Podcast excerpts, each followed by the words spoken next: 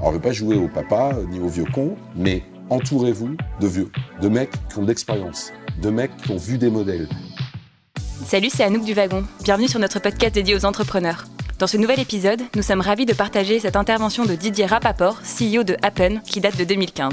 Appen est une application de rencontre qui a développé un outil de géolocalisation en temps réel. À l'heure où le rythme de vie rend difficile d'aborder des inconnus, Appen se définit comme un facilitateur de rencontres des temps modernes. Depuis son lancement à Paris en février 2014, l'application compte plus de 65 millions d'utilisateurs aux quatre coins du monde et dans de grandes villes comme Paris, Londres, New York ou encore Sao Paulo. Tout de suite, retour sur le parcours de Didier Rapaport et sur les débuts de sa start-up dans ce nouvel épisode des Talks du Wagon. Excellente écoute à tous. Alors, euh, comment, comment tout ça s'est passé? Bon, je suis né il y a quelques années, pas être précis, mais je suis né à une époque où euh, l'Internet n'existait pas. Et, euh, et puis, dans, dans, les années, donc, j'ai eu un parcours dans, dans, les métiers du commerce international. Et puis, au début des années 90, j'ai vu surgir ce, cette, cette nouvelle industrie, ce monde digital, euh, une époque que vous n'avez pas connue, mais où pour se connecter à l'Internet, c'était une aventure. Enfin, c'était vraiment quelque chose qui n'existe plus aujourd'hui. Et, et, en fait, euh, j'ai toujours été un entrepreneur. J'ai travaillé euh, deux ans chez mon papa, et euh, comme j'ai voulu tuer mon père, ce qui est une chose assez classique, je me suis vite barré, et à partir de là, euh, j'ai commencé à monter mes boîtes. Et globalement, j'ai eu pas mal de chance, puisque j'ai à peu près réussi toutes les boîtes que j'ai montées. Alors, il n'y a, pas de secret. Hein. D'abord, je suis un gros flemmard, déjà, pour commencer. Alors, être flemmard, ça veut dire quoi? C'est-à-dire que, globalement, j'ai jamais fait d'entreprise où il y avait un modèle qui existait. Et pour une raison qui est simple, c'est parce que je trouve que c'est beaucoup plus facile d'évangéliser que euh, d'être dans la, dans la compétition. Parce que dans la compétition, il y a quand même, on n'est pas les seuls mecs un petit peu intelligents, il y a plein de mecs intelligents. Et dans la compétition, on est confronté à des milliers de gens dans l'évangélisation, moi je trouve ça beaucoup plus simple. Et puis j'ai pas peur, parce que c'est vrai que quand on est sur des modèles disruptifs, euh, euh, certains pourraient. Moi j'ai toujours trouvé ça beaucoup plus facile. Donc j'ai fait ça dans même avant le avant le web. Toutes les entreprises que j'ai menées, c'était des choses qui n'existaient pas. Euh, j'ai commencé à voyager très jeune, très loin. Ça m'a ouvert l'esprit. J'ai vu des trucs qu'on voyait pas. Une époque où il n'y avait pas encore d'avion direct pour faire Paris-Hong Kong. Euh, en fonction des vents, il fallait euh, euh, faire une escale pour refueler le cas échéant. Ok, donc c'était pas pareil.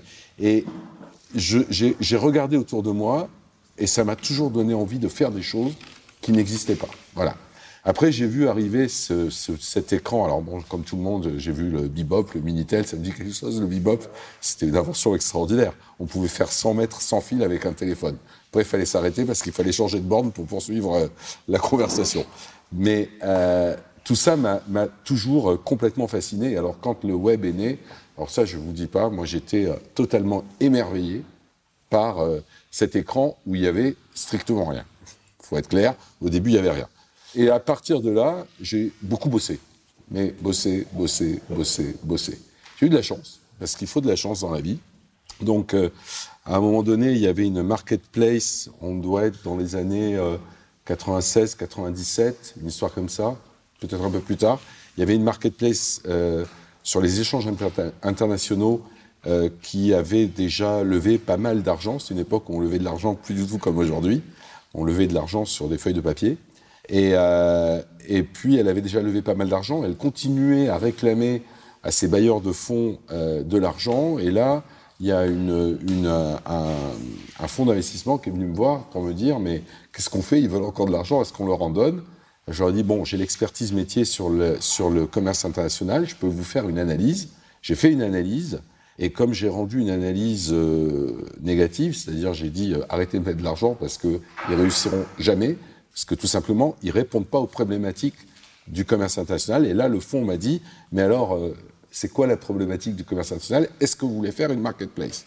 Moi, je les ai regardés, je leur ai dit, c'est quoi une marketplace? J'ai jamais, enfin, je, ça m'intéresse beaucoup, mais j'ai aucune compétence technique.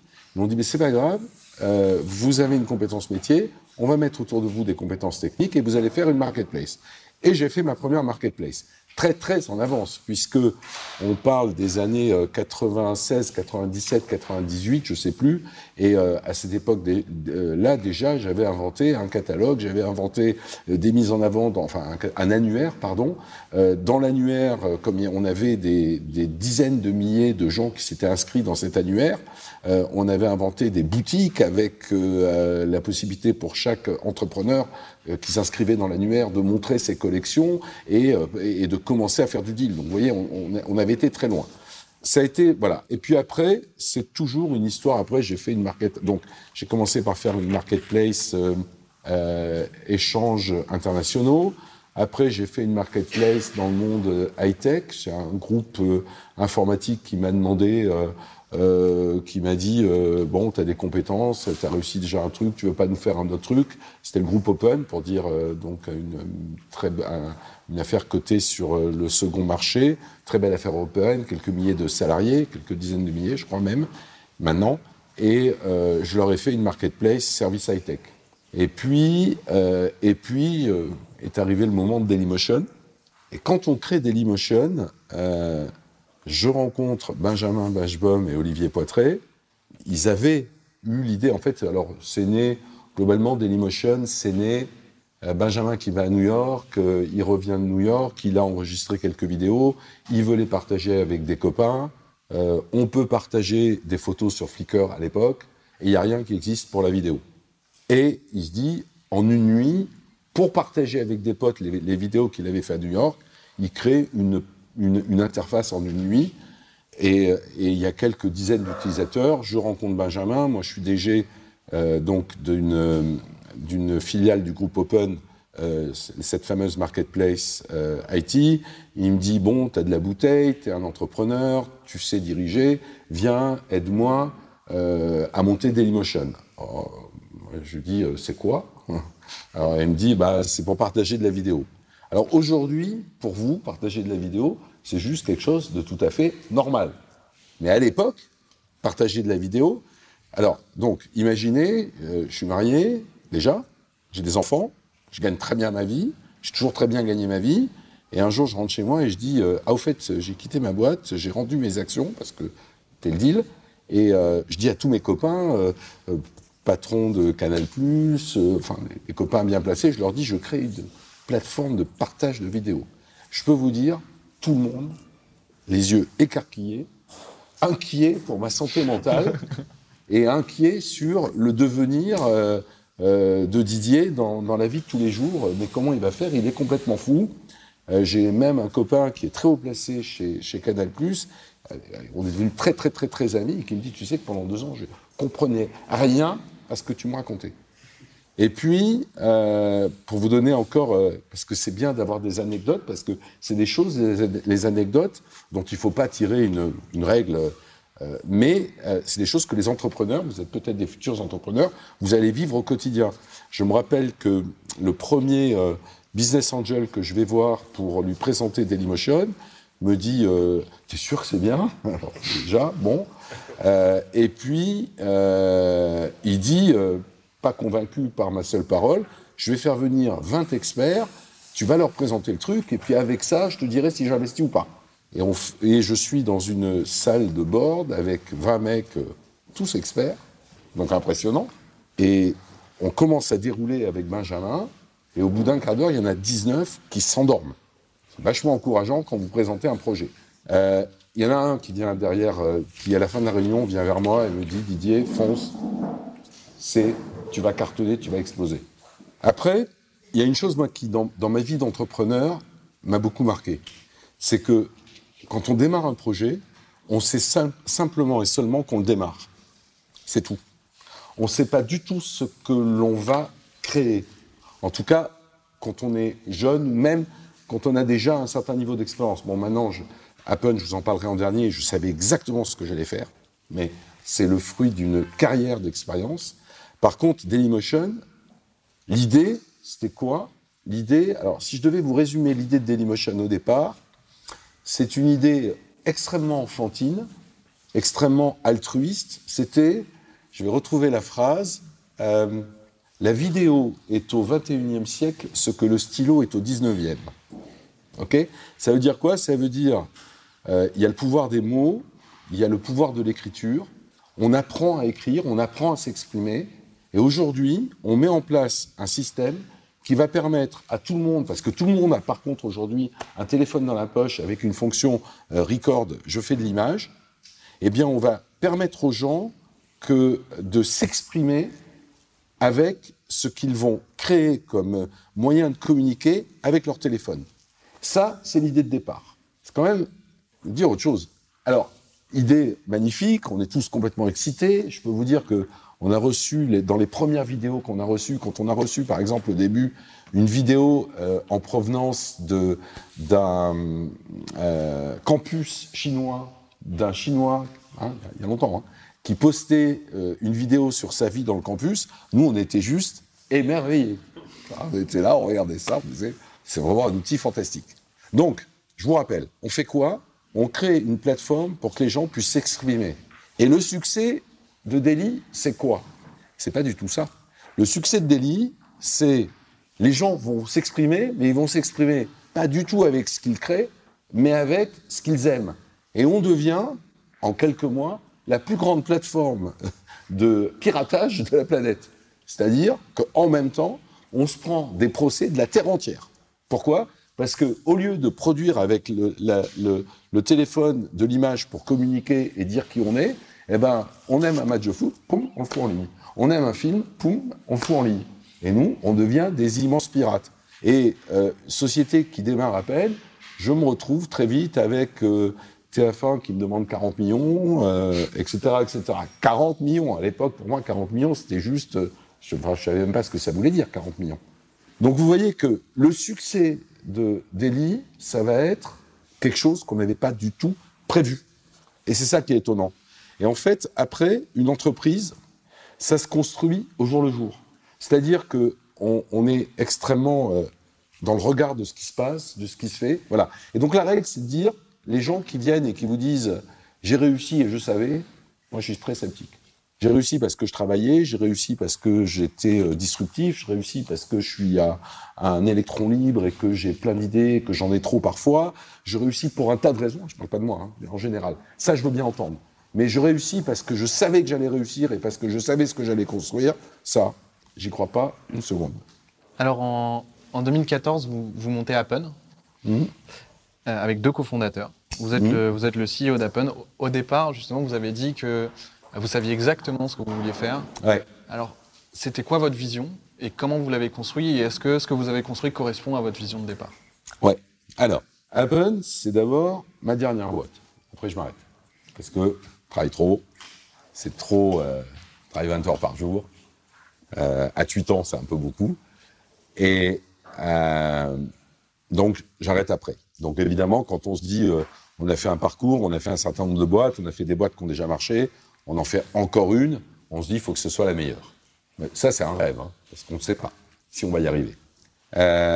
Donc, je rencontre Fabien et Anthony Cohen, deux jeunes gens, euh, il me présente un modèle qui, à l'époque, pour ceux qui se rappellent, s'appelait Woozer. Ah, ils viennent me voir et ils me disent Didier, est-ce que tu veux investir de l'argent chez nous? Moi, je regarde le truc, comprends rien. Euh, je passe une heure à essayer de comprendre ce qu'ils veulent me raconter, leur modèle, etc. Et puis, euh, je leur dis écoutez, je suis désolé, c'est touffu. Euh, bon, ça faisait deux ou trois ans qu'ils étaient dessus. Ils avaient déjà réussi à piquer euh, à droite et à gauche un petit peu d'argent à tout le monde. Manifestement, ça marchait pas, c'était dur, c'était compliqué. Bon. Et puis, euh, on, devient euh, potes, à force de discuter, euh, on se revoit, ils insistent, tiens, regarde, bon. Et puis un jour, je leur dis, bon, ok, ça marche, je vais m'associer avec vous, mais moi, avec, votre, avec vos technos, on va faire une app de dating. Et puis, j'ai fixé des règles. Alors, une app de dating, je, voulais, je voulais faire une app de dating, m'amuser on va essayer ensuite de, revenir sur Appen et de vous dire ce qu'est Appen et pourquoi Appen. Bon, il semblerait que ça marche. Alors d'abord des chiffres hein, pour vous donner un peu, un, petit peu, euh, vous dire où on en est. Donc euh, je vous parle, je vous parle. Non, c'est pas ça. Euh, je les rencontre en mai 2013. Je décide de m'associer avec eux en juillet 2013. on décide de construire un produit from scratch. le produit sort en décembre 2014. On bagarre avec Apple, puisque c'était que sur iOS. on bagarre avec Apple pendant un mois et demi pour qu'ils nous acceptent enfin, qu'ils acceptent la release qu'on avait faite. on a cru qu'on allait devenir fou, on n'a pas arrêté de manger du chocolat, du Nutella, on a pris des kilos, on attendait qu'Apple nous dise oui, et Apple à chaque fois nous disait non. C'était dur, hein, quand vous avez bossé comme, un malade. Puis vous savez comment ça marche chez Apple. Ils, regardent votre produit, ils tombent sur un truc qui va pas, ils arrêtent, ils vous le renvoient, et ils vous disent ça va pas. Et la fois d'après, bah, ils découvrent l'étape de derrière. Bon. Euh, on se retrouve, on lance le produit en euh, février 2014. Alors, déjà, euh, j'ai des, des, manières de penser qui font que moi, je pense pas France. Je pense pas Europe, je pense monde. Tout de suite. Dans ma tête, je pense monde. Est-ce que c'est parce que j'ai voyagé beaucoup quand j'étais plus jeune? Je ne sais pas penser un pays. Donc, on ouvre euh, Paris en février 2014, on ouvre Londres en mai 2014, euh, on ouvre Berlin en juin et on ouvre New York en septembre. Et aujourd'hui, on est dans toutes les villes d'Europe, à peu près. On est dans grandes certaines grandes villes américaines et on a explosé l'Amérique du Sud. Euh, les premières villes d'Apple aujourd'hui, c'est Londres, Sao Paulo, Rio, Buenos Aires, euh, etc., etc. Alors, la croissance, la croissance, c'est euh, on met 10 mois pour avoir un million de membres, on met euh, 3 mois pour avoir 2 millions de membres, on met 3 mois de plus pour avoir le deuxième million, ensuite on met 2 mois de plus pour avoir le troisième million, et maintenant on fait 1 million par mois, et de nouveaux membres par mois, et à partir d'octobre, c'est du mois prochain, on fait euh, plus de 2 millions de nouveaux membres par mois. Alors vous allez me dire, comment tu sais que tu vas faire 2 millions le mois prochain? Parce qu'on maîtrise pas mal le marketing. Parce que c'est toute une histoire d'investissement marketing. Et, euh, et voilà, on monétise notre audience. Alors ça, c'est important.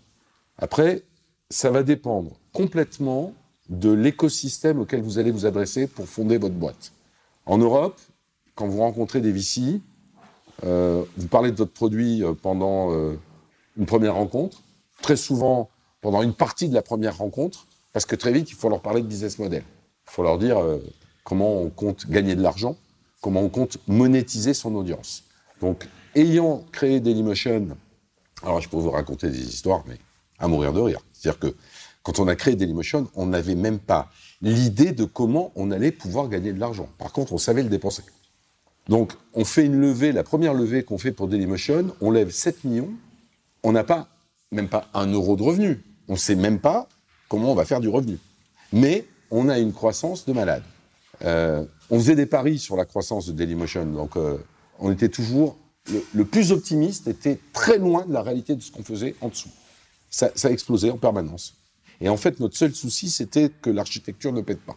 Donc on passait notre temps à acheter des serveurs. Parce que la croissance, voilà. Et donc, les, fonds, ils ont financé quoi? Ils ont financé de la part de marché et de l'audience qui, euh, qui venait de manière absolument euh, vertigineuse. Mais après, ils nous ont dit, mais faut gagner de l'argent. Nous, on est comme des cons. Et le problème, quand on a une boîte, et ça, c'est une règle, et après, je vous, je vous parlerai d'Apple, je vais faire des allers-retours pour vous montrer comme quoi aussi l'expérience dans, dans la construction d'une boîte, c'est quelque chose d'extrêmement important. Et si j'ai des conseils à, à, vous donner, si je peux vous donner des conseils, alors, je ne vais pas jouer au papa ni au vieux con, mais entourez-vous de vieux, de mecs qui ont de l'expérience, de mecs qui ont vu des modèles, de mecs qui savent de quoi ils parlent parce qu'ils ont vécu tellement de situations qu'ils connaissent. Vous, vous gagnerez de l'argent, vous gagnerez du temps, vous gagnerez énormément de choses. Donc, on se retrouve chez Dailymotion où il faut. Alors, quand vous avez une plateforme qui est énorme, quand vous avez une plateforme qui est compliqué, euh, qui est compliqué euh, en termes d'architecture, en termes de parce que la promesse c'est quand même de délivrer à n'importe qui qui veut voir une vidéo, une vidéo en euh, quelques dixièmes de seconde, que la vidéo ait, été, été vue déjà dix mille fois ou qu'elle n'ait jamais été vue. Il faut quand même qu'elle arrive chez le mec qui veut. Il faut leur fournir une expérience de, de lecture vidéo qui soit de qualité. Croyez-moi, c'est pas simple. Et quand on vous dit, eh ben maintenant il faut gagner de l'argent, je ne vous dis pas ce qu'il faut faire en termes de prouesse technologique pour greffer sur une plateforme techno une, euh, plateforme de business. Alors, je ne peux pas révéler des secrets parce que j'ai pas le droit, mais on fait alors on est couvert de, on est couvert de procès, on rigole. Au début, on est inquiet. Après, quand vous avez 10 000 mecs qui vous font des procès, qui vous demandent tous des millions, de toute façon, on rigole, parce que de toute façon, on ne peut pas en perdre un, parce que si on en perd un, la boîte, elle est morte. On fait des choix. On fait des choix importants en termes de positionnement. Et on décide, nous, à l'inverse de YouTube, mais YouTube, il y avait une grosse différence avec Daily. On est né à trois semaines d'écart de. On est, on né trois semaines plus tôt que YouTube. La seule différence entre Daily et YouTube, c'est que YouTube, au bout d'un an, est racheté par Google et que, à un an et demi d'âge, quand vous tapez pour voir une vidéo Dailymotion, vous tombez sur une vidéo YouTube, sur le moteur Google. Tapez Dailymotion, vous êtes dirigé sur YouTube. Ça s'appelle de la concurrence déloyale. Bon. Euh, et on va se retrouver dans des, des, situations, je peux vous dire, extrêmement drôles. Alors nous, on décide qu'on va devenir les best in class en termes de protection des droits, etc. Donc on met en place du fingerprinting, on met en place euh, tout un dispositif légal, juridique. C'est beaucoup de travail, hein, je vous résume ça en quelques mots. Mais euh, il y a une vraie réflexion, il y a une vraie stratégie pour aller là où on veut aller. ok? Et puis, euh, tout, est, tout est en même temps... Euh, très étudié. C'est-à-dire que c'est pas par hasard non plus si on a décidé de devenir légaliste. Parce que c'est en devenant légaliste qu'on était capable de créer du business. Parce que vous ferez jamais euh, euh, venir une marque capable de dépenser beaucoup d'argent sur votre plateforme si vous êtes un diffuseur de vidéos illégales ou si par exemple vous avez euh, du cul euh, euh, à, à, tout va sur votre sur votre plateforme, jamais un Danone va accepter de venir mettre de la vidéo euh, de et c'est très compliqué parce que alors je, je, vous donne plein de problématiques comme ça pour vous dire à quel point c'était euh, c'était difficile mais euh, la loi la loi française vous connaissez tous le statut d'hébergeur et d'éditeur ok? Vous savez que euh, à partir du moment où vous touchez le contenu, vous devenez éditeur. Donc, à partir du moment où moi je prends euh, du, euh, j'interviens sur le contenu qui est posté sur la, la, la, plateforme, si par exemple je décide d'enlever une vidéo de pédophilie, non, c'est différent, une vidéo de cul, ok, je perds mon statut d'hébergeur et je deviens éditeur. Et je ne veux pas devenir éditeur, parce que devenir éditeur, ça, veut dire devenir responsable de tout le contenu qui est sur la plateforme. Donc, on n'a pas le droit d'agir ex ante. C'est pour ça qu'on va créer. Euh, alors, le statut d'hébergeur d'éditeur n'existait pas à l'époque. C'est nous qui l'avons créé. Avec les avocats, avec les cabinets internationaux, mais on avait des choix incroyables à faire. Donc, il y, y, a une histoire, mais cette histoire, elle est à la fois, je peux vous la raconter bling bling et vous faire sourire, mais elle est dans le quotidien, dans une difficulté juste inouïe. Des journées à discuter avec des spécialistes du droit, à essayer de comprendre comment il faut se positionner pour exister.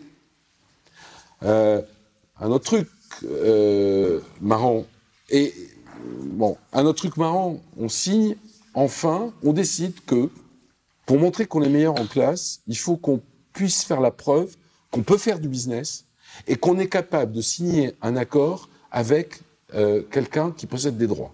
Donc on se dit, il faut qu'on soit les premiers sur la planète à signer un accord avec une major. Tout s'est fait dans, dans une difficulté, dans une douleur, dans une, mais avec une volonté de déplacer des montagnes juste absolument inouïe. Alors quand vous avez cette expérience, quand vous avez souffert comme ça, avec des fonds qui n'en peuvent plus, euh, qui vous racontent un tas de choses, et puis euh, vous, nous, on ne sait même pas quoi leur raconter. Quand vous construisez Apple, vous vous dites, attends, les conneries du passé, c'est les conneries du passé. Maintenant, on va vraiment construire un truc. Donc, quand on est arrivé sur le marché, Apple, on avait une plateforme qui marchait, à peu près. C'est pas vrai, elle marchait pas. On avait plein de bugs. Mais on avait un truc qui avait été pensé, on avait un business model qui a marché depuis day one, on avait une identité, on avait une vision, on avait un discours marketing, parce que sans tout ça, on n'était pas capable dans un monde. Parce qu'aujourd'hui, c'est pareil, hein, moi je peux vous dire, les fonds, bon, alors ok, je suis Didier Rapaport, ils me connaissent, euh, j'ai fait quelques succès, donc c'est facile. Mais ils m'ont tous dit au début d'Apple, Didier, tu rentres dans un monde de compète inouïe, tu n'y arriveras jamais. J'ai dit, ok, je prends le pari. Donc, Apple, c'est tout, le. Alors, c'est quoi Apple Qu'est-ce qu'on a voulu faire? D'abord, on a une vision. On a une vraie vision. On est dans la rencontre pour ceux. Il y, y, y, a des gens qui sont sur Apple? Ouais, 4 sur 100, j'y crois pas. Bon, allez, c'est pas grave. La prochaine fois, vous pouvez télécharger Apple, vous direz que c'est professionnel. Ok. Euh, Happen, c'est une réflexion sur la rencontre. La rencontre, c'est quelque chose d'extrêmement important. La rencontre, c'est pas simplement, euh, c'est un besoin qu'on voit euh, sur la terre entière. Les gens ont besoin de se rencontrer. Et il faut croire que se rencontrer, c'est difficile. C'est difficile pour plein de raisons. C'est difficile parce qu'on travaille beaucoup, c'est difficile parce qu'on est très occupé, c'est difficile parce qu'on est timide, c'est difficile parce que, euh, parce que, euh, voilà, il y, a plein de raisons qui font que c'est difficile. Donc nous, ce qu'on veut faire, c'est faciliter la rencontre. C'est pour ceux qui voient notre communication, on n'est pas du tout dans la rencontre euh, sexe. Vous verrez jamais une nana laisser ça en avant pour vanter les mérites d'Apple. C'est pas notre vision. Notre vision, on veut vraiment fournir aux gens un moyen de se rencontrer qui soit vrai. Alors, on, on a beaucoup réfléchi. Alors, on s'est dit, déjà, quand on va sur les autres sites, pour se rencontrer, il faut faire quoi? Il faut passer des heures à dire qui on est. Et puis à cocher des cases. Et puis le site vous promet un algorithme. Et cet algorithme, grâce à lui, vous allez rencontrer l'amour. Alors moi, je vais vous dire, on ne rencontre pas l'amour en cochant des cases. On rencontre l'amour quand on s'y attend pas. Et vous le savez tous. Il y, a, dans l'amour le hasard, il y a dans l'amour la poésie, il y a la poésie de la vie de tous les jours, il y a la poésie de, de l'inattendu. Voilà. Et ça, par exemple, c'est une chose qu'on a voulu mettre dans Appen. Alors ça peut vous paraître drôle parce que vous pensez probablement qu'Appen, c'est une app de hookup comme Tinder. Pas du tout. Vous vous trompez si vous pensez ça. Alors après, si tu as envie de choper une nana pour ce soir, tu peux utiliser Appen et ça va marcher. Mais nous, on n'a pas fait ça pour ça. Par contre, on ne se positionne pas. C'est-à-dire, s'il y a des gens qui ont envie de choper pour ce soir, qu'ils chopent. Grand bien leur face. S'il y a des gens qui ont envie de rencontrer quelqu'un et que quelque chose naisse qui s'appelle l'amour, ce qu'on veut, c'est fournir aux gens un moyen de se rencontrer. Ils font ce qu'ils veulent. Et dans la réflexion aussi, on se dit, c'est extrêmement virtuel la rencontre en, euh, online. Tous ces slideshows de profils qui vous défilent devant là. On les choisit comment? Sur une image, sur euh, des algorithmes, etc. Non, nous on dit la rencontre, c'est on doit faire, on doit proposer à, no, à nos utilisateurs une rencontre qui ressemble à la vraie vie.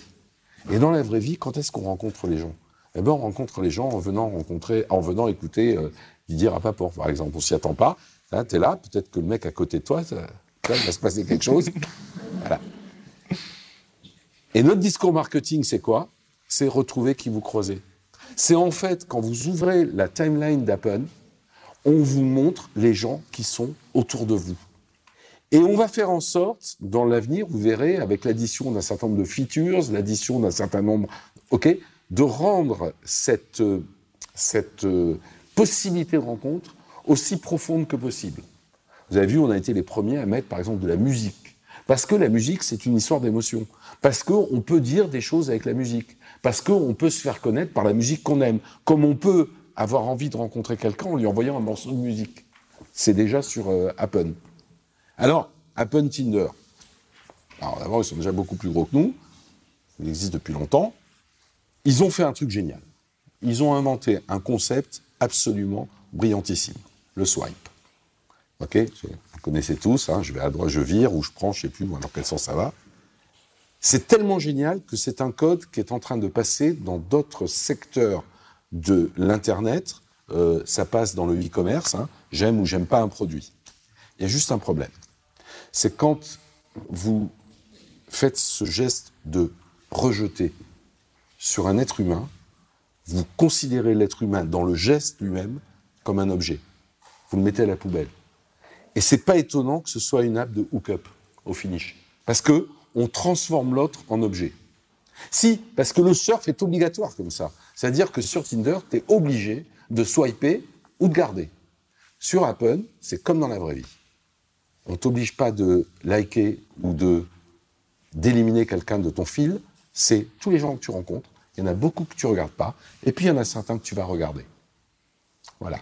Donc ça, c'est un peu notre vision. C'est un peu. Alors après, c'est euh, un business model qui a été mis en place dès le départ, qui fonctionne, qui fonctionne super bien, et qui lui aussi est hyper disruptif. Hein. Pourquoi il est disruptif? Parce que si vous regardez les sites euh, classiques, bah, finalement, pour être sur, euh, je ne vais pas citer les concurrents parce que ils ont fait du bon boulot c'est des super belles boîtes, mais bah, pour être sur un site classique en France, ça coûte quelques dizaines d'euros par mois d'abonnement, et puis c'est récurrent. Donc euh, on est prisonnier d'un truc qui va coûter cher et compagnie. Sur Apple, on peut s'en servir gratuitement et on peut faire, euh, c'est un modèle freemium avec de l'in-app purchase, on peut, le cas échéant, pour certaines fonctionnalités additionnelles, payer. Mais payer quoi? Payer quelques centimes.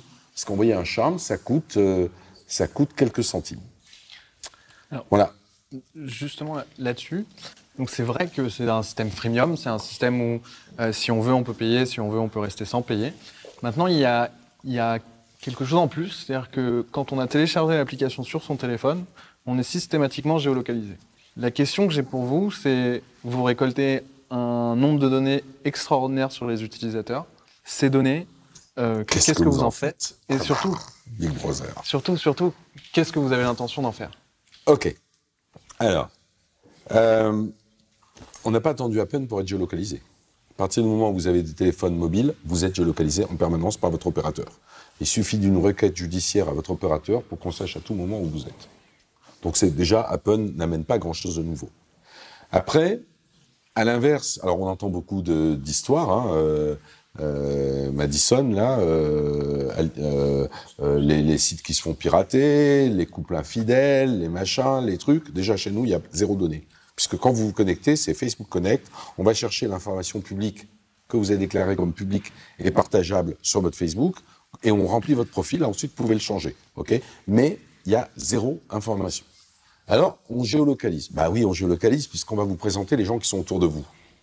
Qu'est-ce qu'on garde comme données? On garde comme données le premier point de euh, géolocalisation. Pourquoi? Parce qu'on a besoin de savoir euh, où vous êtes, quelle nationalité, parce que c'est pas parce que vous achetez dans le store français que vous êtes français. Vous pouvez être un Américain. Il y a beaucoup de gens en France qui achètent dans le store américain, etc. Donc on a pensé que la meilleure manière de localiser, de savoir qui était quelqu'un, c'était son premier point de localisation. Puis on va décider que si tu t'es localisé en France, tu es français. Bon. Et on garde le dernier point. Au milieu, on élimine tout. Alors, les gens qui vous disent, ouais, la triangulation, etc., machin, patin couffin, déjà chez nous, tu peux pas faire de triangulation. Et ensuite de ça, les données sont extrêmement imprécises. Elles sont imprécises parce que, en fonction de, la techno que vous allez utiliser pour repérer quelqu'un, que ce soit par une antenne Wi-Fi, que ce soit par du Wi-Fi ou que ce soit par euh, GPS, etc., on a des choses qui peuvent être très précises, comme on a des choses qui sont imprécises à des centaines de mètres. Alors déjà, avec des datas comme ça, faire de la triangulation, c'est juste pas possible. Euh, nous, on fera rien, strictement rien, de vos data. Ouais, je sais, tu, souris. Ok. On doit vous croire sur parole. Alors, non, non, mais attends, moi, je, je, euh, ça veut dire quoi On va faire rien? On va faire beaucoup de choses. Déjà, alors, il faut qu'on monétise une audience. Ok? Je vais revenir. Pour monétiser une audience, on a du B2C, c'est ce dont je vous parlais, et on a du B2B. Alors, c'est vrai, bientôt, vous allez avoir du B2B sur Apple. Alors, c'est filmé, ça va être mis en ligne. Je peux pas tout dire parce que si j'annonce à mes concurrents tout ce que je vais faire dans six mois, mal barré parce qu'ils vont venir copier parce qu'on est beaucoup copié. Vous avez remarqué que toutes les dernières pubs dans le monde du dating, elles sont juste à mourir de rire. La dernière pub sur les culs de métro et de bus et sur les flancs de bus de Mythique, c'était ne retrouvez pas que les gens que vous croisez. Bon, d'accord, merci. C'était une super pub. Nous, on était ravis, puisque le numéro mondial qui s'appelle IAC, euh, qui, qui euh, fait une pub pour s'opposer à nous, on trouve ça génial. Il y en a un autre avant-hier, c'était euh, ne payez pas pour euh, pour euh, On est ravis, on voit que on concentre sur nous toutes les, tous les efforts d'anti-marketing ou de communication. Moi, j'adore. Encore, il me désigne comme le, il me désigne, il me légitimise en permanence. Bon, donc on va, euh, vous allez quand vous serez sur Delhi, euh, recevoir de la communication de marque. Mais je peux vous dire que quand vous découvrirez ce que c'est, on a déjà fait des tests, on les a fait à Londres, on les a fait à Londres. Euh, le test qu'on a fait avec une très grande marque, il y a à peu près un tiers de nos utilisateurs qui a réagi dessus. Les gens ont adoré. Alors ça sera pas un arbre de Noël, ça sera pas de l'interstitiel, ça sera pas du display, ça sera pas promis. Il n'y aura pas tout ça. Par contre, il y aura une expérience intégrée qui permet à la marque de s'insérer complètement dans, dans le truc, mais c'est juste génial. Et c'est toujours profitable à notre utilisateur. Alors oui, évidemment, je vends, je, je, je, je vends à une marque la possibilité de s'exprimer dans, à l'intérieur de manière native, à l'intérieur, et donc, quelque part, elle profite de la data. Donc, dans ce sens-là, je reviens à ta question, on va utiliser la data.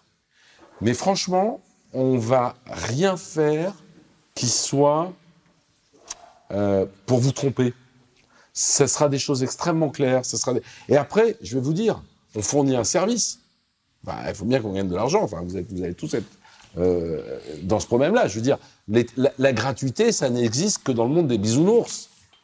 D'ailleurs, il n'y a pas de gratuité. Vous êtes euh, assommé de publicité. À chaque fois que vous voulez voir une vidéo, je m'excuse, vous tapez une pub au départ. C'est chiant. Bah, normal, il faut que les gens. Euh, je veux dire, moi, je suis halluciné par ce principe de gratuité. Alors, je suis pour qu'il y ait un maximum de choses qui soient gratuites. Mais la gratuité est toujours compensée par quelque chose, parce que la gratuité, ça n'existe pas. On n'est pas une application de pays. On est une application de grande ville. Alors, c'est quoi grande ville? Eh ben, C'est over 10 millions. Alors, tu vas me dire, si on regarde plus de 10 millions d'habitants, en Europe, on est mal barré, il y en a trois. Alors évidemment, on à BC, on est à Barcelone, on est à Madrid, on est à, Milan, on est à Rome, on est à Berlin, on est à Oslo, on est à Copenhague, on est tout ça, on y est. On a quelques dizaines de milliers d'utilisateurs à Lyon, à Toulouse, etc. Mais on ne le market pas, on ne le target pas. L'application ira toute seule et en plus, c'est vraiment une application de grande ville. C'est une application qui marche quand il y a de la densité. C'est là où il y a des besoins en fait. Bizarrement, c'est là où il y a le plus de monde que les gens ont le plus de mal à se rencontrer. Voilà. Donc euh, c'est ça la raison euh, et, quand nous on parle de développement international, on ne parle pas de pays, on parle de ville. Donc on vient d'ouvrir Hong Kong et on va ouvrir dans les semaines à venir euh, Tokyo, Séoul et Bangkok. Il y a plein d'angles d'approche de la rencontre. Euh, nous on a choisi l'angle que je vous ai décrit. Il y a d'autres angles qui existent. Moi j'aime bien faire des applications qui soient mass market. Je pense que de ne sera jamais mass market. Après, il y, a, donc la rencontre. Il y a des publics différents, il y a des angles d'attaque différents. Je disais là, il y a, une boîte qui vient de faire un modèle où la rencontre, c'est on s'envoie des messages. Et c'est seulement quand on, on s'est envoyé plusieurs messages, et que le fit est passé qu'on s'envoie des photos. Why not? J'y crois pas. J'y crois pas. Parce que, parce que, et encore une fois, moi, moi, je, on a une vraie vision de la rencontre. On veut pas que la rencontre soit basée sur l'apparence. Mais bon, dans la vie de tous les jours, on croise quand même les gens, on les regarde, et puis, euh, alors après, euh, alors on a pensé à des trucs. Nous, par exemple, on s'est dit, euh, des fois, il y a des mecs qu'on dit moche. Ça va rien dire d'ailleurs, parce qu'un mec, c'est pas moche. Même une nana, c'est jamais moche. Ce qui compte, c'est ce qu'on a à l'intérieur, ce qu'on exprime. C'est ça qui est beau. C'est un vieux con qui parle. Hein. Désolé. Mais bon, même si c'est ça qui est beau, le reste, ça existe aussi. Ok. Alors nous, par exemple, on a pensé à quoi? On a pensé que plutôt que d'envoyer, euh, plutôt que d'envoyer un charme, donc euh, Didier va envoyer un charme à une nana, et la nana va voir la gueule de Didier, et va dire ah, quelle horreur, jamais je vais lui répondre. On s'est dit, bah, plutôt que d'envoyer euh, une, photo, ok, on va permettre aux gens d'envoyer une accroche. Parce que des fois, ben voilà, un mec, par exemple, c'est pas beau, forcément, pas forcément une star, mais il y a des mecs qui sont super drôles, et les nanas, elles adorent. Ben, fais, rigoler une nana, et puis euh, tu as un bon bout de chemin. Et bon, on s'est dit, tiens, on va faire une fonctionnalité pour pas mettre aux mecs qui ont quelque chose à exprimer, qui sont des gens vraiment drôles, etc., fun, de, d'envoyer à l'autre quelque chose de fun pour qu'il puisse réagir. Ça, va être fait. Donc, il y y a plein d'angles d'attaque. Il y en a plein. OK? Euh, après, euh, voilà, il y a, ceux qui veulent pas mettre de photos. Moi, j'y crois pas. Il y a ceux qui veulent parier sur le côté extrêmement clos, extrêmement fermé, extrêmement entre nous. Ok, très bien. Moi, je sais pas ce que ça veut dire entre nous. Entre nous quoi? La rencontre en ligne, c'était, euh, c'est pas compliqué. Il y a cinq ans, on demandait à une salle qui est sur un site de dating, on avait zéro main qui se levait. Pourtant, il y avait des dizaines de millions de personnes dessus. Pourquoi? Parce que être sur un site de dating, c'est être un loser. Aujourd'hui, c'est plus ça. Les gens, c'est déculpabilisé. Et, c'est- et- et- et tout ça, alors, il y, a- il y a des choses qui sont vachement importantes. Qu'est-ce qui, qui fait l'immense différence entre un. Si je parle trop, tu me dis, je m'arrête, je coupe net. Non, c'est vrai, parce que euh, je suis passionné. Un instant. Qu'est-ce qui, qui est extrêmement important aussi dans une app comme, comme Appen? En fait, il y a des nouveaux codes. Ces nouveaux codes, ne sont pas les codes que Appen a inventés. Ce sont les nouveaux codes de la mobilité. Et les nouveaux codes de la mobilité, c'est quoi? C'est très simple. C'est simplicité. On passe plus une heure à remplir un profil. On appuie euh, Connect, Facebook Connect ou autre, et on a un profil qui est rempli. C'est immédiateté, c'est gamification. Et si les apps, elles sont pas dans ce truc, et tout ça, ça contribue à la déculpabilisation. Ça contribue à, à- voilà.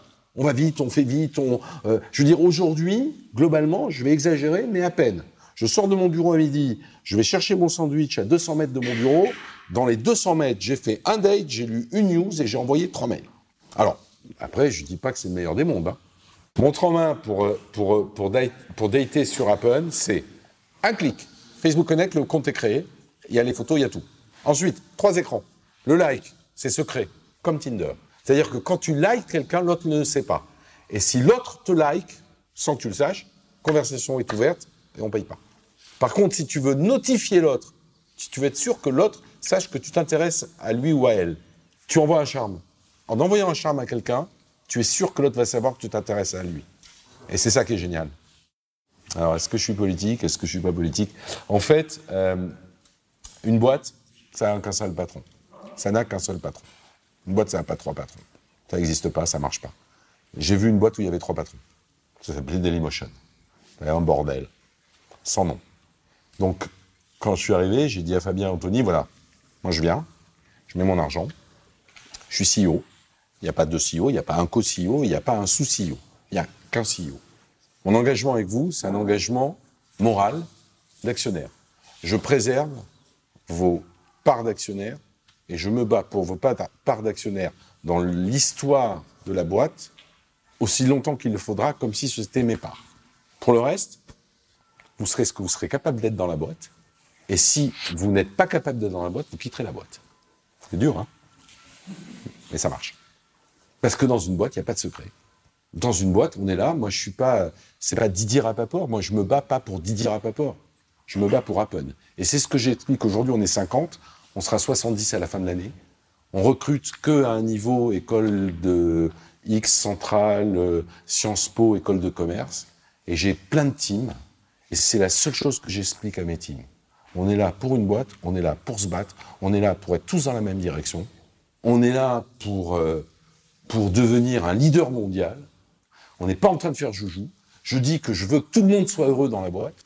Je fais tout pour que les gens soient heureux, mais je triche pas. Je me bats. Et les gens doivent se battre. Et les gens qui veulent pas se battre, eh ben, ils vont ailleurs. Désolé. Ça refroidit, mais c'est comme ça que ça marche. Euh, c'est une bonne question. Euh, Anthony euh, est le CTO de la boîte. Il est, il, il est, c'est un garçon extraordinaire. C'est un garçon fascinant, intelligent, bosseur, qui grandit avec la boîte. Génial. Fabien est plus un rêveur. Il est moins inséré et c'est un peu différent. Mais euh, voilà, et euh, les deux, euh, les deux sont contents. C'est pas rose tous les jours, mais encore une fois, moi, si tu veux, quand tu es CEO d'une boîte, tu as des responsabilités. Tu as trois responsabilités. Tu as tes utilisateurs, à qui il faut que tu fournisses ce pourquoi ils sont chez toi, c'est-à-dire un bon service. Tu as tes salariés, qui doivent être heureux chez toi, qui doivent gagner un salaire, qui doivent pouvoir penser, s'exprimer dans une boîte, qui doivent grandir avec la boîte, qui doivent apprendre avec la boîte et qui doivent créer et construire leur propre vie avec la boîte et se faire un CV. Et tu as des actionnaires qui doivent gagner de l'argent. Et le rôle d'un CEO, c'est de faire en sorte que toutes ces catégories de gens-là retrouvent le contrat pour lequel ils sont venus chez toi. Quand je vais voir des fonds d'investissement, on va annoncer notre série B. C'est une première, euh, la caméra. Coucou.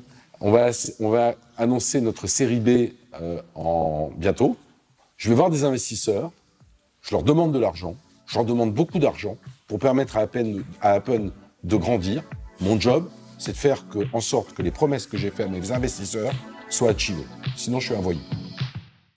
C'est fini pour aujourd'hui. Merci d'avoir écouté ce podcast. Si cet épisode vous a plu, pensez à vous abonner sur iTunes ou Spotify. Et si ce n'est pas déjà fait, je vous invite à laisser un avis et à le partager sur vos réseaux préférés. À la semaine prochaine pour un nouvel épisode. Salut à tous!